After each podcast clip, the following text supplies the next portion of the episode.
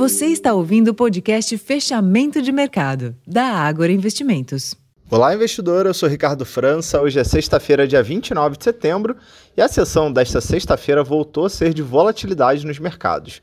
Mas o dado de inflação abaixo das expectativas na Europa trouxe algum alívio. Pela manhã, o CPI, ou seja, o índice de preços ao consumidor da zona do euro, desacelerou para 4,3% na leitura anual do mês de setembro, ante 5,2% em agosto, ficando também abaixo da previsão dos economistas de 4,8%. O resultado foi o gatilho para a busca por risco e ajudou a impulsionar as bolsas na região.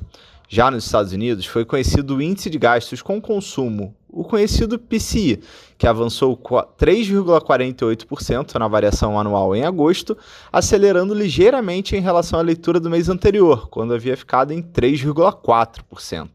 Nesta leitura, o resultado ficou dentro do previsto. Ainda por lá, investidores seguiram atentos às negociações do Congresso, mas a rejeição da Câmara dos Representantes de uma proposta orçamentária elevou o risco de, de um eventual shutdown, ou seja, paralisação de algumas atividades do governo americano, o que naturalmente impôs uma dose extra de cautela. No fim, os índices acionários não seguiram direção única em Nova York. No Brasil, o Ibovespa fechou a sexta-feira em alta de 0,72%, cotado aos 116.565 pontos. Giro financeiro somou 20 bilhões de reais. Com o fechamento de hoje, a bolsa encerrou o mês de setembro com leve alta de 0,7%.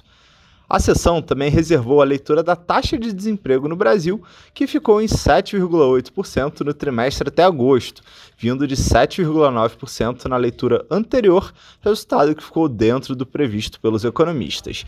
Em termos de agenda, para a próxima semana, destaque nos Estados Unidos para o payroll, o chamado relatório oficial do mercado de trabalho do país, enquanto no Brasil saem os dados do CAGED sobre criação de empregos, além da produção industrial ambos referentes ao mês de agosto. Esses foram os principais destaques dessa sexta-feira.